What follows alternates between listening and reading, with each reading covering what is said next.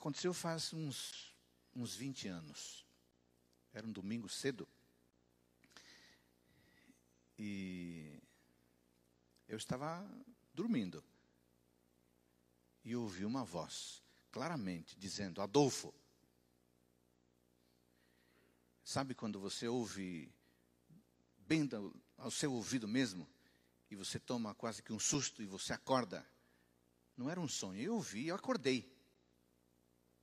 Com o coração batendo a mil. Acordei, não podia ser a minha esposa porque era uma voz masculina.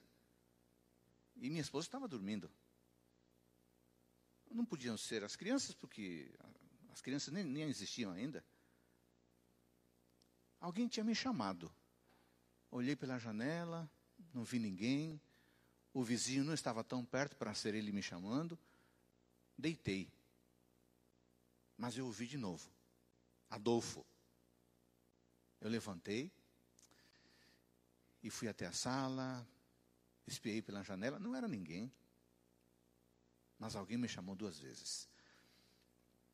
Na terceira vez eu não ouvi mais me chamando em voz audível, mas eu senti no coração alguém me dizendo, Adolfo,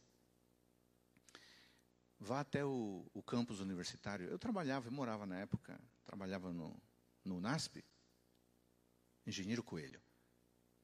E alguém me disse ao coração, vá até o campus universitário. Peguei meu carro, meu velho Voyage,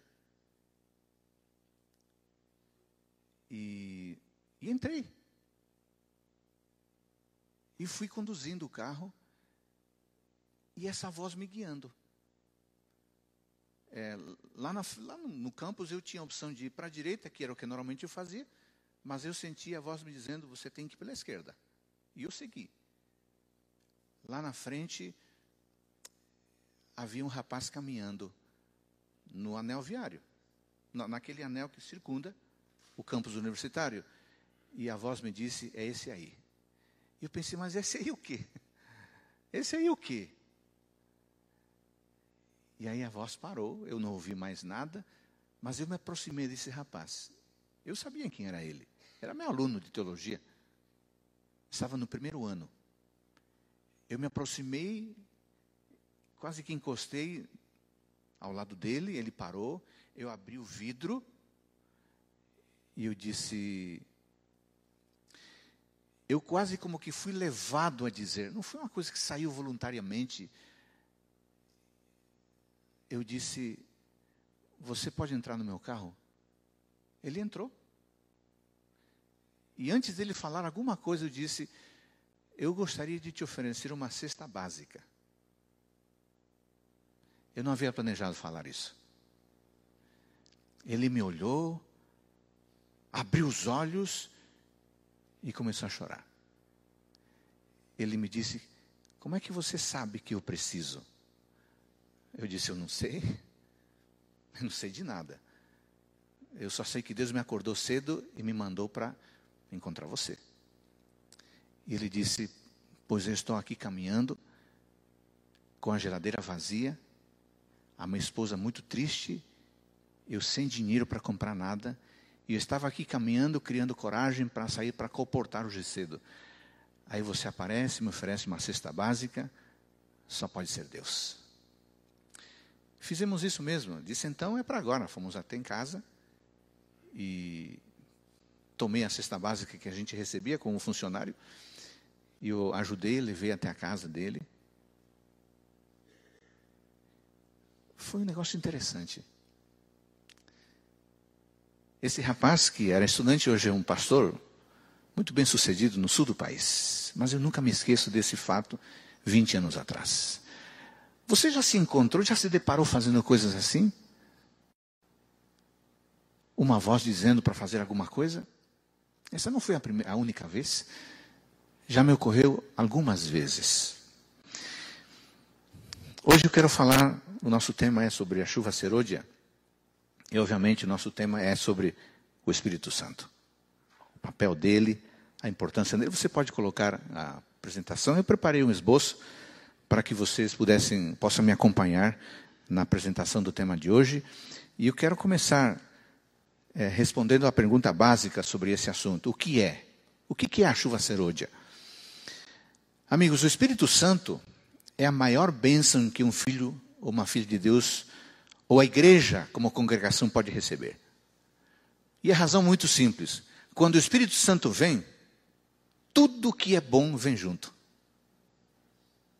Então o Espírito Santo traz com ele um pacote de bênçãos. Ele não vem sozinho.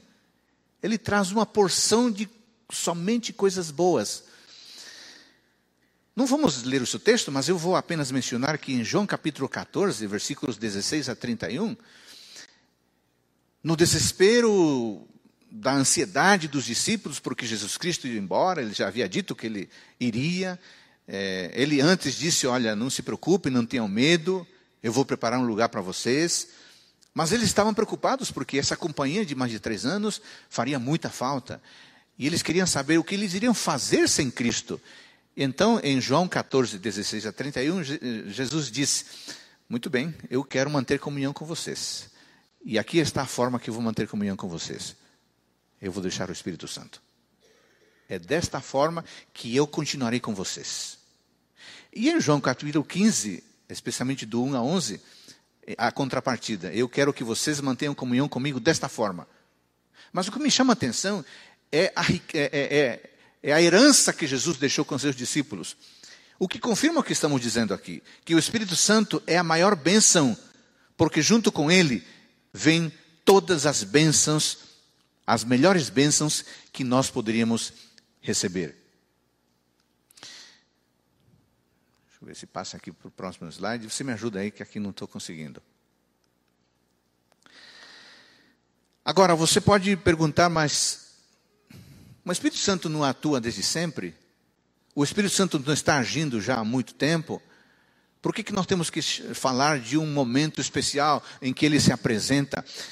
É verdade que, embora em todos os tempos o Espírito Santo tenha estado a operar em nosso benefício, o Senhor registrou em Sua palavra promessas especiais como uma provisão extraordinária dele. Então, amigos e irmãos, precisamos fazer aqui uma rápida diferença, mas muito importante, entre o Espírito Santo que já foi dado antes e o Espírito Santo que será dado no momento especial. Essa primeira oportunidade da concessão do Espírito Santo, nós podemos chamar de uma vinda histórica do Espírito Santo. E essa vinda histórica aconteceu quando?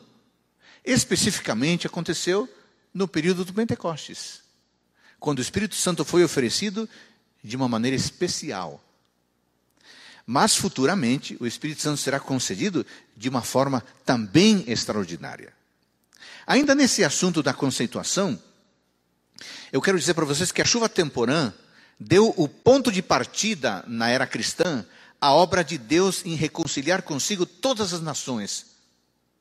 Entretanto, a chuva serôdia encerrará essa obra na consumação final e será fundamental para o alto clamor, que é o nosso tema de amanhã. Agora, é, os escritores bíblicos usaram algo da, da, própria, da própria vida, da própria vivência, da própria cultura do povo para encerrar uma preciosa lição e uma realidade espiritual. Porque os escritores bíblicos, e a gente já vai à Bíblia daqui a pouquinho, falam da chuva temporã. A chuva temporã caía durante o outono, justamente no tempo da semeadura e garantiria que haveria chuva suficiente para que o grão pudesse germinar. Em contrapartida, a chuva serôdia caía durante as primeiras semanas da primavera e garantiria que haveria uma boa colheita. Então, os escritores bíblicos tomam essa realidade do povo e lhe dão um significado espiritual. Então, vamos agora ao texto bíblico. Esse assunto de chuva é, é, é, serôdia, chuva temporã, não é, não é uma invenção da igreja adventista. Embora provavelmente a igreja adventista seja a única denominação que fala insistentemente desse assunto. Aliás, devemos até falar mais do que temos falado. Então, nós temos aqui basicamente três versos bíblicos, há mais, mas eu quero rapidamente ler esses três aqui. O primeiro, Joel capítulo 2, versículo 23, depois 28 a 31. Aqui está a base bíblica. Se alguém perguntar para você, mas qual é a base bíblica para esse assunto da chuva, da chuva serôdia? Aqui está o texto bíblico. Joel 2, 23. Joel é um dos profetas menores, e ele não é menor porque é menos importante, é apenas um profeta menor porque o texto é menor do que os outros, como Isaías, como Ezequiel ou como Daniel. Aliás, hoje começamos a leitura dos profetas menores, não foi? Osés capítulo 1, né? Muito bem. Então, Joel 2,23: Alegrai-vos, pois, filhos de Sião, regozijai-vos no Senhor, vosso Deus, porque Ele vos dará em justa medida a chuva, fará descer como outrora a chuva temporã e a serôdia. É claro que aqui você pode fazer uma aplicação histórica, literal, mas, obviamente, você pode fazer também aplicação espiritual, que, aliás, é o que acontece a partir do verso 28. Acontecerá que depois que derramarei o meu espírito sobre, sobre toda a carne, vossos filhos e vossas filhas profetizarão, vossos velhos sonharão, vossos jovens terão visões, até sobre os servos e sobre as servas derramarei o meu espírito naqueles dias. O que o profeta Joel está dizendo é que Deus derramaria historicamente o Espírito Santo, chuva temporã mas também derramaria, derramaria o seu Espírito Santo, chuva serôdia. O outro texto que fala desse assunto é justamente do livro de Oséias, que nós começamos a ler hoje. E eu quero lê-lo aqui em, no capítulo 6, versículo 3. Oséias, capítulo 6, versículo 3. Conheçamos e prossigamos em conhecer ao Senhor. Como a alva, a sua vinda é certa e ele descerá sobre nós como a chuva, como chuva serôdia que rega a terra. E o livro de Atos, eu não vou ler esse texto porque na verdade ele acaba repetindo o texto que nós já lemos, mas em Atos 2, 17 a 19, também nós temos a base bíblica para esse tema. Então, amigos, irmãos, esse assunto não é uma invenção nossa, esse é um assunto bíblico.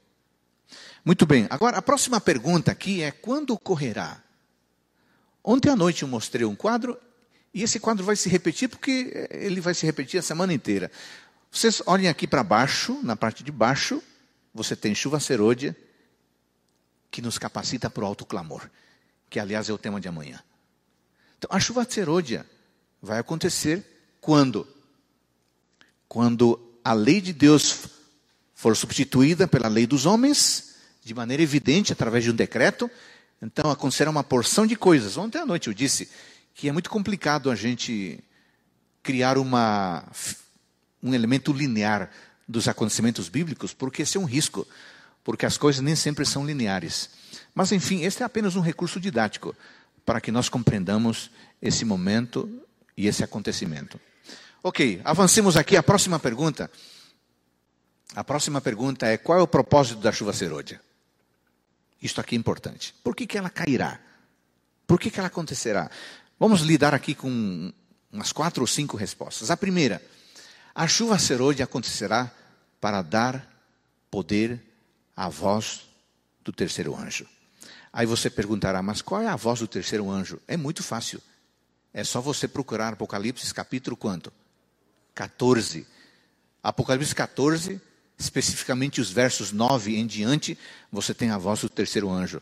Eu vou ler aqui rapidamente. Diz assim: Seguiu-se a estes outro anjo, o terceiro, dizendo em grande voz: Se alguém adora a besta e sua imagem, e recebe a sua marca na fronte ou sobre a mão, também esse beberá do vinho da cólera de Deus. Eu queria que você prestasse atenção numa coisa aqui, né, nessa primeira linha do, do, do texto. Se alguém adora a besta, a sua imagem, quando a gente diz aqui que a chuva, a chuva serôdia dará poder à voz do terceiro anjo, nós temos que ter em mente que a voz do terceiro anjo pode ser sintetizada numa palavra. Qual que é essa palavra? Adoração. A adoração verdadeira. A adoração correta. Aliás, esse assunto de adoração correta aparece também no segundo mandamento do Êxodo 20. O segundo mandamento diz assim: Não farás para ti imagem. Enquanto que o primeiro mandamento, não terás os teus deuses, fala de lealdade, o segundo mandamento fala de adoração correta. Isso nos leva a pensar em algo muito simples, mas algo muito importante. Se nós quisermos ter uma adoração correta, precisamos ouvir ao Espírito Santo. Bom, aí o nosso tema hoje não é adoração, mas a gente podia pensar rapidamente no seguinte: hoje as pessoas adoram de muitas maneiras. As denominações adoram de muitas formas. A liturgia é muito diversa. Se você vai frequenta o culto aqui, você vai ter um tipo de liturgia. Se você frequenta outra igreja, você vai perceber que a liturgia pode ser muito diferente. O importante é o seguinte, amigos e irmãos: se nós quisermos prestar uma adoração correta, quem vai determinar isso é o Espírito Santo. Se nós não tivermos o Espírito Santo, a nossa adoração não poderá ser correta. Porque adoração é uma resposta a algo que Deus faz. A adoração não é algo que eu apresento porque eu quero. A adoração é uma resposta a algo que Deus faz, algo que Deus já fez em meu favor. E quem me ajuda a responder da maneira adequada é o Espírito Santo. Uma segunda razão, o propósito da chuva serôdia, é preparar os santos para estarem de pé no período em que as sete últimas pragas serão derramadas. Amigos, as sete últimas pragas são relatadas, são introduzidas em Apocalipse 15, mas são descritas em Apocalipse 16. Depois vocês dão uma olhada. É terrível. Será um momento muito difícil. Ninguém poderia enfrentar esse momento não fosse pela atuação do Espírito Santo. Ninguém poderia enfrentar esse desafio não fosse pela presença, pela fortaleza, pela força, pelo conforto e pelo poder do Espírito Santo. Por isso é necessário receber a chuva serôdia. Além disso, irmãos, amigos, é, é para reavivar e fortalecer os filhos e filhas de Deus para enfrentarem o tempo de angústia. Aí você vai dizer: que tempo de angústia é esse? Vamos olhar rapidinho aqui, Daniel capítulo 12. Daniel capítulo 12, versículo 1. Daniel 12, versículo 1 diz assim: Nesse tempo se levantará Miguel, o grande príncipe, o defensor dos filhos do teu povo, e haverá tempo de angústia, qual nunca houve. Irmãos, ocorrerá essa, esse tempo de angústia, ocorrerá quando se encerrar a mensagem do terceiro anjo. Então virá, virá o decreto de Apocalipse 22, 11. O que, que diz Apocalipse 22, 11? Olha, olha aqui, 22, 11. Continua injusto fazendo injustiça? Continua imundo ainda sendo imundo? O justo continua na prática da justiça e o santo continue a santificar-se. Chegará, chegará um momento, chegará um momento em que as coisas ficarão como estão. O mal será mal e não poderá mudar. O justo será justo e não haverá mais chance de mudança. Nesse tempo, nesse momento, haverá uma crise. A crise será dos salvos e a angústia será a angústia da certeza ou da incerteza da salvação. Se nós não tivermos o Espírito Santo, ninguém conseguirá enfrentar esse momento. Que será um momento psicologicamente e fisicamente devastador. Precisamos do Espírito Santo. Além, de, além disso, o Espírito Santo é necessário para o amadurecimento da seara se nós pregarmos, ainda que usássemos as melhores técnicas, as melhores ferramentas para persuasão, os melhores métodos de convencimento, se o Espírito Santo não trabalhar no coração das pessoas, elas não se convencerão. E se as pessoas não se convencerem, não haverá colheita. E se não houver colheita, o nosso trabalho será infrutífero. É por isso que o Espírito Santo tem que ser derramado mesmo para que o coração possa dar a resposta necessária. Irmãos, uma outra pergunta muito importante nessa temática é: por que o Espírito Santo é necessário?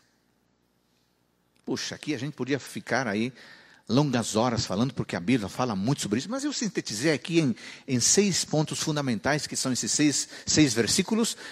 É, eu vou me referir a eles rapidamente. Em João 16, versículo 8, está escrito que o Espírito Santo nos convence de pecado, de justiça e de juízo. Sabe essa voz da consciência, ou essa voz na consciência, que me diz: não, isso está errado, você não pode fazer isso. Sabe esse sentimento de tristeza que toma conta de nós quando fazemos alguma coisa equivocada, aquele convencimento, aquela certeza que vem e que nos diz: Adolfo, realmente eu, você fez coisa errada. Você tem que se arrepender. Sabe aquela tristeza de coração que toca, que, nos, que mexe conosco sentimentalmente, emocionalmente e nos leva a uma ação da vontade? É o Espírito Santo. É Ele que me convence de pecado, de justiça e de juízo. De pecado se refere à minha ação. De justiça se refere ao remédio, porque Jesus é a justiça. E do juízo é porque se eu não me convencer do meu pecado e não acertar a Jesus, é o juízo de condenação que me espera. E é só o Espírito que me faz perceber isso. Em João 14, 26, nós percebemos, nós notamos que é o Espírito Santo que dirige a nossa mente ao estudo da palavra de Deus. É o Espírito Santo que nos conduz à verdade.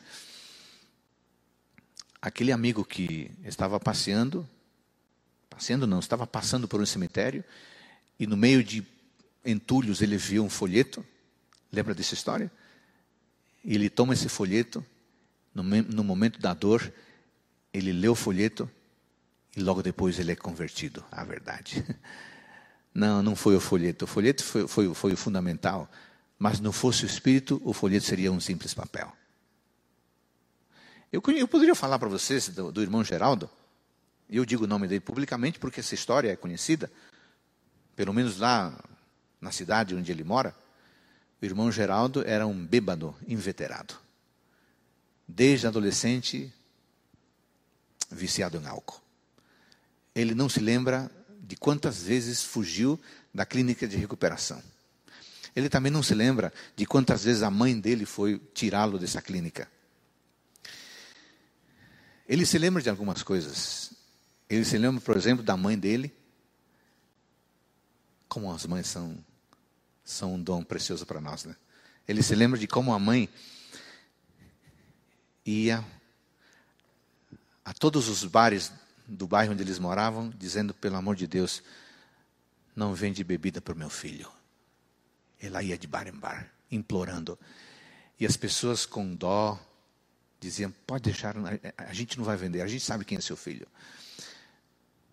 Pois o infeliz, o Geraldo, atravessava a cidade inteira, buscando um bar onde a mãe não tivesse ido. Um dia ele me contou o Geraldo me contou que um dia ele estava na rua e o diabo o levou para cima de um prédio. E de lá ele se jogou. E o diabo queria matá-lo mesmo. Mas o espírito não deixou.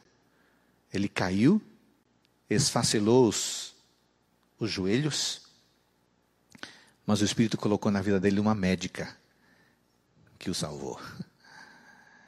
Mas olha, é impressionante o que aconteceu com esse homem. Mas finalmente um dia ele estava ele estava no ônibus, bêbado. E alguém, um adventista, entregou um folheto para ele. Ele guardou o folheto no bolso. Não leu porque estava bêbado. Mas naquela noite de sábado, ele olhou o folheto convidando para uma série evangelística na cidade de Mongimirim, interior de São Paulo. E ele disse: Eu vou. Meio sóbrio, meio bêbado, foi 30 noites. Sabe quem que é o irmão Geraldo hoje? É ancião da igreja dele, lá no bairro dele. Foi só pelo Espírito. Ele carrega metais nos joelhos, lembrança da sua vida, longe de Deus. Irmãos, João 14, 26. É o Espírito que nos conduz à verdade. Não fosse Ele, você não teria encontrado a verdade. Eu não teria encontrado a verdade. Ninguém. Ninguém.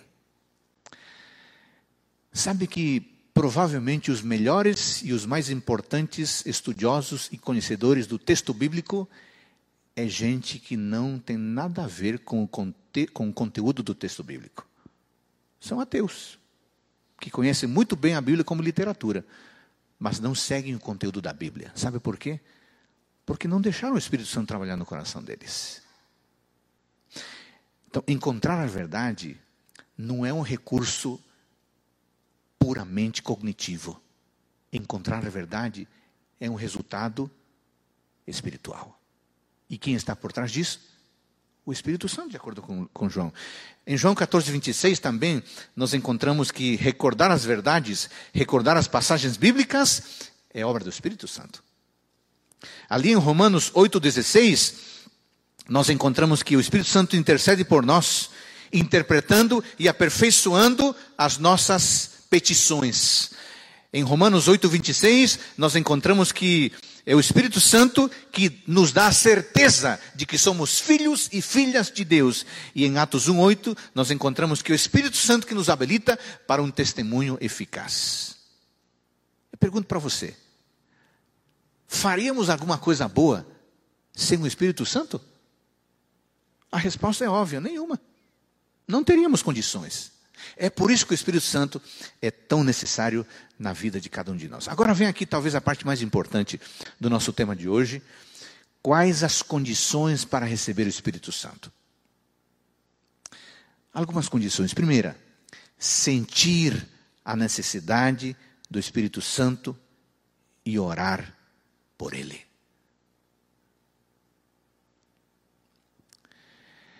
Se nós não sentirmos a necessidade, e se nós não orarmos pedindo, nós não o teremos. Eu sugeriria então, amigo, irmão, que a partir de hoje, na sua oração, você pedisse o Espírito Santo. Nós normalmente na nossa oração, pode prestar atenção, incluímos o Pai, incluímos o Filho e deixamos de fora quem interpreta a oração, que é o Espírito Santo. Não é um negócio estranho? É o Espírito Santo que interpreta a oração. Porque muitas vezes, na nossa incoerência, na nossa ingenuidade, nós pedimos coisas achando que estamos pedindo outra. Não fosse o Espírito que interpreta, nós estaríamos perdidos. Mas o Espírito que vai diante do Pai fala: Pai, Pai, por favor, Pai, Pai. O Adolfo quis dizer isto, viu? Ele não quis dizer o que ele disse. Não fosse Espírito amigo, nós estaríamos perdidos. Precisamos sentir a necessidade dele e orar por ele. Caso contrário, ele não virá. Outra, outra condição, precisamos primeiro é, receber, experimentar a chuva temporã. Você sabe o que significa experimentar a chuva temporã? Significa experimentar o que os amigos e irmãos do Pentecostes experimentaram antes de receber o Espírito Santo. Você lembra o que aconteceu antes deles receberem o Espírito Santo? Eles estavam em união, num só Espírito, haviam se arrependido e haviam confessado os seus pecados. Quando isso aconteceu, o Espírito Santo foi derramado. Isso quer dizer que se nós não pedirmos perdão a Deus, se não houver unidade entre nós, união entre nós, se não houver um reconhecimento individual dos nossos erros, dos nossos pecados, nós não receberemos o, perdão, o, o Espírito Santo. Então, a chuva temporã, receber a chuva temporã aqui significa desfrutar de unidade, de arrependimento e de perdão concedidos por Deus. Uma outra condição para recebermos o Espírito Santo, a chuva serôdia, é estar disposto a ser usado e a ser guiado pelo Espírito Santo. Preste atenção. Estar disposto a ser usado e a ser guiado. Receber o Espírito Santo implica em abrir mão da nossa agenda pessoal e nos submetermos à agenda de Deus. Aí você pergunta: qual é a agenda de Deus? Você vai saber se você se entregar a Ele. Ellen White diz, escreve que não podemos usar o Espírito Santo. Ele é que deve servir-se de nós. Não podemos usar o Espírito Santo. Ele é que deve servir-se de nós. O Espírito Santo não é um office boy. Não é um garoto de recados que vem de Deus e volta para ele. Não, senhor. O Espírito Santo é Deus, é o comandante da nossa vida. Então, recebê-lo significa estar disposto a ser usado e a ser guiado por Ele.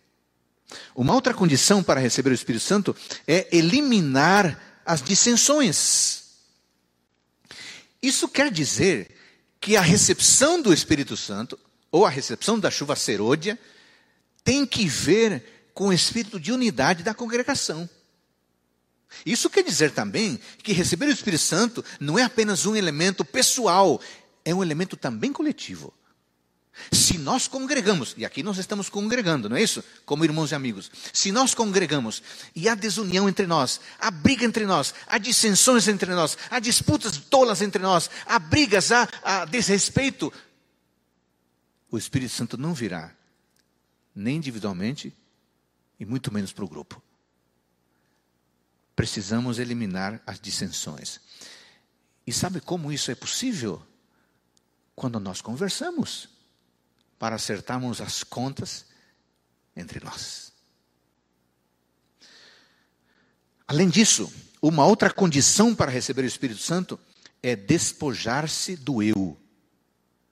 Em outras palavras, deixar Deus ser Deus e, eu assumir minha postura de uma criatura. Eu acho, irmãos, amigos, que nesse sentido, é, os guardadores do sábado têm uma grande bênção. Sabe por quê? Porque o sábado me lembra que há um Criador e que todos nós não passamos de simples criaturas. Então, esse elemento da criaturidade é um elemento presente unicamente no quarto mandamento. É por isso que guardar o quarto mandamento é uma arma, uma estratégia que Deus usa para nos colocar em nosso lugar. E qual é nosso lugar? Criaturas. Durante a semana, você é médico, você é dentista, você é engenheiro, você é professor, você é pastor, você é construtor, você é mestre de obras, você é, é advogado, você é o que você é. Mas no sábado, você, eu, todos nós, não passamos de simples criaturas. Esse elemento é fundamental para receber o Espírito Santo, porque isso é despojar-se do eu, entender quem somos nós, qual é o nosso papel, qual é o nosso espaço. Deixar Deus ser Deus e permitir que Ele abata o nosso orgulho e que trabalhe em nós o Espírito de Cristo. E qual é o Espírito de Cristo? Segundo Filipenses, é o Espírito de humildade. O Espírito de humildade. Agora, amigos, vocês sabiam que algumas coisas que nós fazemos entristecem o Espírito Santo? E porque entristecem o Espírito Santo, nós não o recebemos em nossa vida? E se nós o temos e praticamos essas coisas, ele sai de nós? Eu quero mencionar três. Primeira, entristece o Espírito Santo o orgulho e a confiança próprias. Quando somos orgulhosos, quando confiamos demais em nós mesmos, o Espírito Santo fica triste e ele pensa assim: pois é, o Adolfo é tão seguro de si, ele não precisa de mim, eu vou embora. E eu quero mostrar um exemplo bíblico disso aqui, é, no Salmo 32. Vão comigo, por favor, no Salmo. No Salmo 32, você já vai imaginar que o Salmo 32 é, é um salmo de Davi que retrata um momento em que Davi viveu um problema muito sério. Salmo 32, versículo 3. Salmo 32, versículo 3. Diz assim: Enquanto calei os meus pecados, envelheceram os meus ossos pelos meus constantes gemidos todo dia. Aí no Salmo 51, 11, um pouquinho para frente, vai umas páginas para frente, Salmo 51, 11. O mesmo Davi escreve assim, Salmo 51, 11: Não me repulses da tua presença, não me, nem me retires o teu, o teu espírito. Sabe o que estava acontecendo aqui, irmãos? O rei Davi havia se sentido incomodado pela revelação de que seu pecado com Batseba era uma coisa muito séria, era uma coisa muito má. Por isso, no seu orgulho, ele não quis se render. No seu orgulho, ele sofreu muito. O texto diz: enquanto calei os, os meus pecados, envelheceram meus ossos pelos meus constantes. Ou seja, ele sofreu demais entrou num processo profundo de sofrimento físico, sofrimento psicológico, sofrimento psíquico, sofreu demais no seu orgulho, na sua confiança própria. Ele não quis confessar, ele guardou. E talvez, se dependesse dele, ele jamais confessaria. Não fosse Natan, ele não abriria o jogo. É por isso que todo Davi precisa ter um Natan. Você é Davi. Eu sou Davi. Todo Davi tem que ter um Natan. Alguém que nos aponte o dedo no nariz e com autoridade espiritual diga: Você está errado. Não adianta argumentar. Você é o culpado. Todo Davi precisa ter um Natan. Você tem o seu Natan? Você não tem? É bom procurar. É bom procurar. O orgulho e a arrogância, a confiança própria inibiram Davi de reconhecer o seu pecado. Acontece que quanto mais nós nos apegamos ao pecado em confiança, menos somos capazes de coisas boas. E o próprio Davi aprendeu que sozinho não seria nada. Por isso ele disse no versículo 12, Salmo 51, restitui-me a alegria da tua salvação, sustenta-me com espírito voluntário. Então ensinarei aos transgressores os seus caminhos e os pecadores se converterão a ti. Davi reconhece que não fosse o espírito, ele não teria alegria da salvação. Se não fosse o espírito, não teria alegria da salvação. Se não tivesse alegria da salvação, não poderia é, ser é, elemento de transformação de outros pecadores. Entristece o Espírito Santo, amigos, o nosso orgulho, a nossa confiança próprias. Mas há um outro elemento que entristece o Espírito Santo: é a atitude de crítica, a atitude de retaliação. Permita-me ler aqui um parágrafo da senhora Ellen White, impressionante. Diz assim: O Espírito Santo não permanece no coração daquele que é impertinente, quando outros não concordam com seus planos e suas ideias. Dos lábios de uma pessoa assim, provém comentários mordazes que afastam o espírito e desenvolvem atributos que são satânicos em vez de divinos. Toda vez que massacramos alguém com os nossos comentários impertinentes, mordazes, estamos emulando o espírito do diabo. Isso entristece o espírito, ele pode ir embora. E um terceiro elemento, atitude que entristece o Espírito Santo, você vai achar até estranho, diversões intensas. Poxa, o que, que isso tem a ver? O Espírito Santo fica, fica triste quando eu me divirto. Amigos, irmãos, aqui a diversão é aquela atividade que me leva a buscar puramente o prazer em todos os sentidos. Aqui, diversão significa buscar puramente a estimulação dos meus sentidos, a tal ponto que eu perco a minha capacidade racional de tomar, de fazer boas decisões. Essa diversão que me leva a buscar a adrenalina, somente a adrenalina, a todo custo e em qualquer circunstância buscando a diversão de um bom filme, ou buscando até a diversão de uma boa literatura, ou buscando a diversão de um esporte radical, ou buscando a diversão em qualquer elemento festivo. A pessoa que busca a diversão e que vai de diversão em diversão, de adrenalina em adrenalina, não é capaz de se assentar, de se acalmar e de refletir naquilo que é sério na vida. Perde o gosto por aquilo que é normal e corriqueiro. E como o Espírito Santo trabalha na normalidade e na rotina da vida, quem busca apenas diversão perde o prazer de conviver com o Espírito Santo. Não, não, por favor, não, não me entenda mal. Deus não é um estraga-prazeres. Deus quer que nós sejamos felizes. Mas a diversão ao extremo nos coloca no mundo da fantasia. E no mundo da fantasia, tudo vale. Indo para o final da, do nosso tema de hoje, pergunta-chave: e agora? O que, que eu faço? O que, que eu faço para receber o Espírito Santo, a chuva serôdia? Algumas atitudes, irmãos. A primeira, eu preciso clamar pelo Espírito Santo na minha vida. Deus não se pode revelar enquanto nós não o convidarmos à nossa vida. Deus é o tipo de pai extremamente educado, polido, respeitador. E enquanto nós não clamarmos por Ele, o seu espírito não virá. Uma outra atitude, preciso confessar e abandonar os meus pecados. Essa atitude também é individual. Preciso fazer uma autoavaliação. Você precisa fazer uma autoavaliação.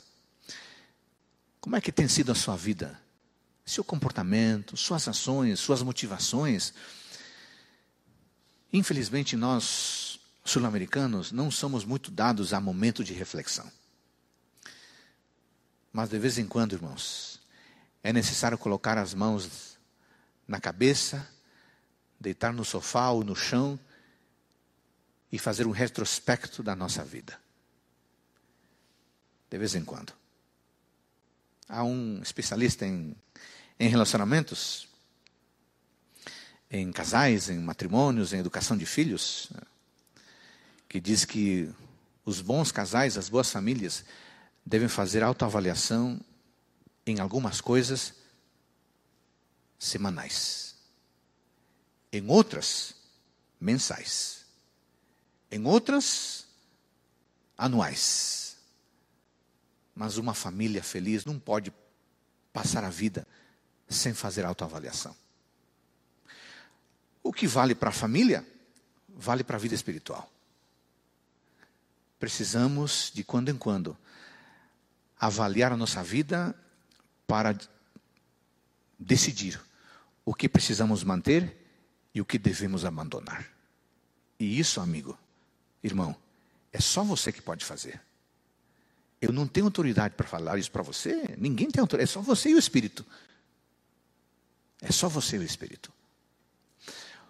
Uma outra atitude é que preciso, preciso aprofundar meu conhecimento de Deus preciso aprofundar meu conhecimento de Deus. Eu, eu quero que você leia comigo Oséias capítulo 6, versículos 1 a 3.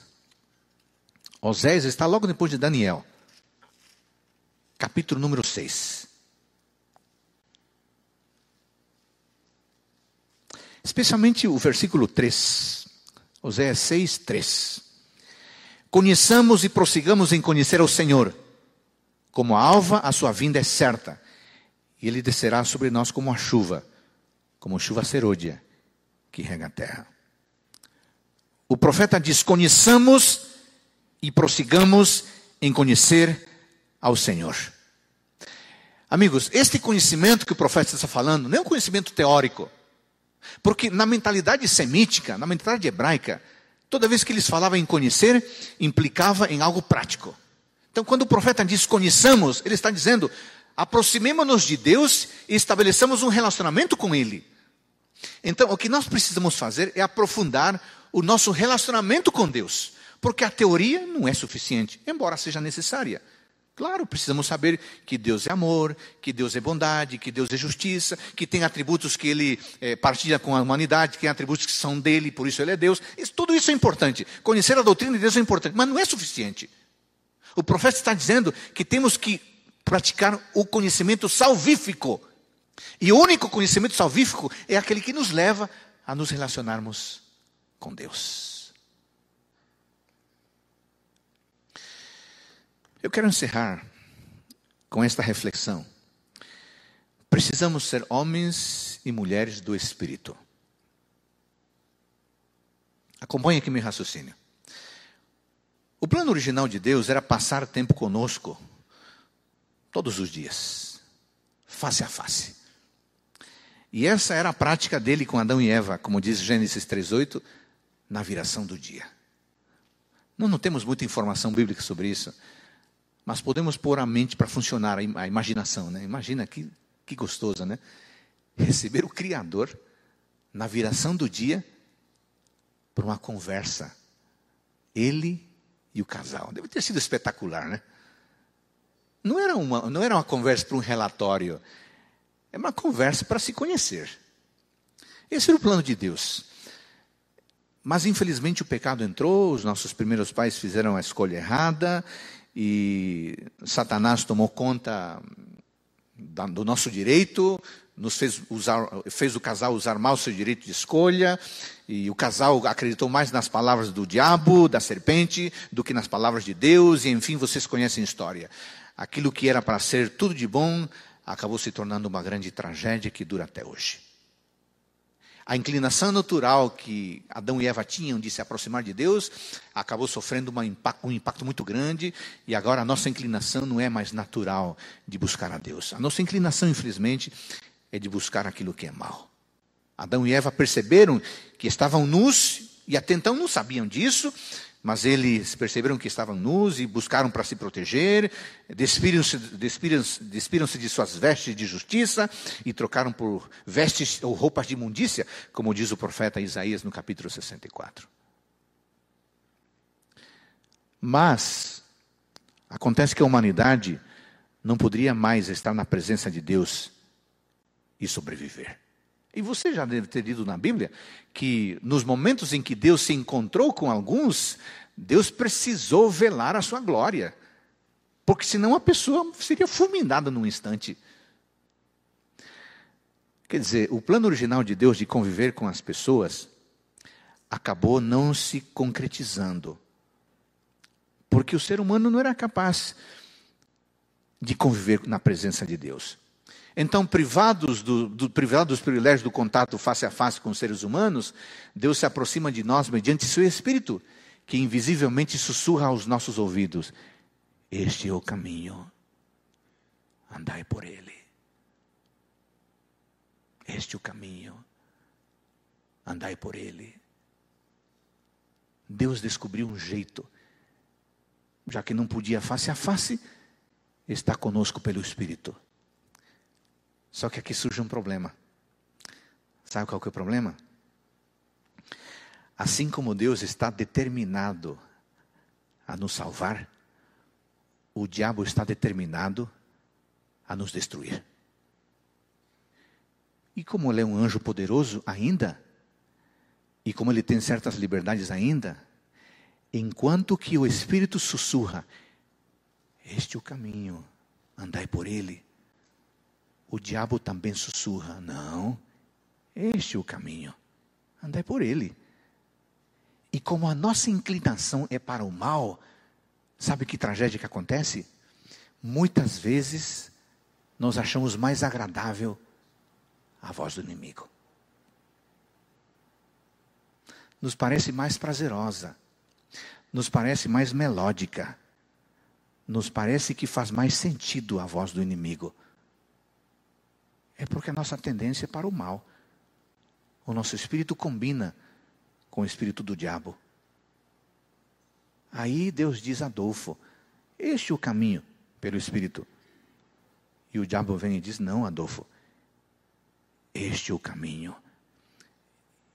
E por vezes a voz do inimigo me parece mais bonita. E eu acabo obedecendo a voz dele. Então, já que Deus está determinado a nos salvar, mas o diabo está determinado a nos destruir, Deus achou um jeito para que a voz dele não fosse confundida. Sabe qual é o jeito?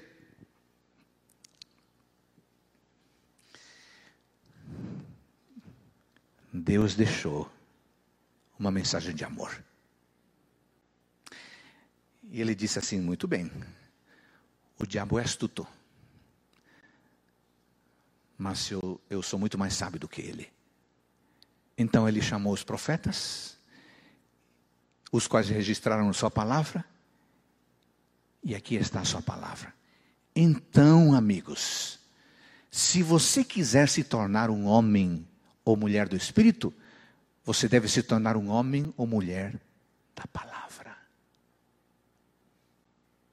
Porque, infelizmente, os sussurros podemos confundir, mas a palavra está clara aqui. O que eu quero dizer então para terminar é que o Espírito Santo está agindo, mas o diabo também. Por isso você só terá segurança se conhecer a palavra. Não tem cristianismo sem a palavra. Porque o Espírito trabalha com base na palavra. Eu quero desafiar você a que você então se torne uma mulher ou um homem da palavra. Você já leu a sua Bíblia hoje? Se você não leu, tem tempo ainda, tá bom? Antes de deitar, de dormir, leia um texto. E Deus vai falar o seu coração. Deus vai falar o seu coração.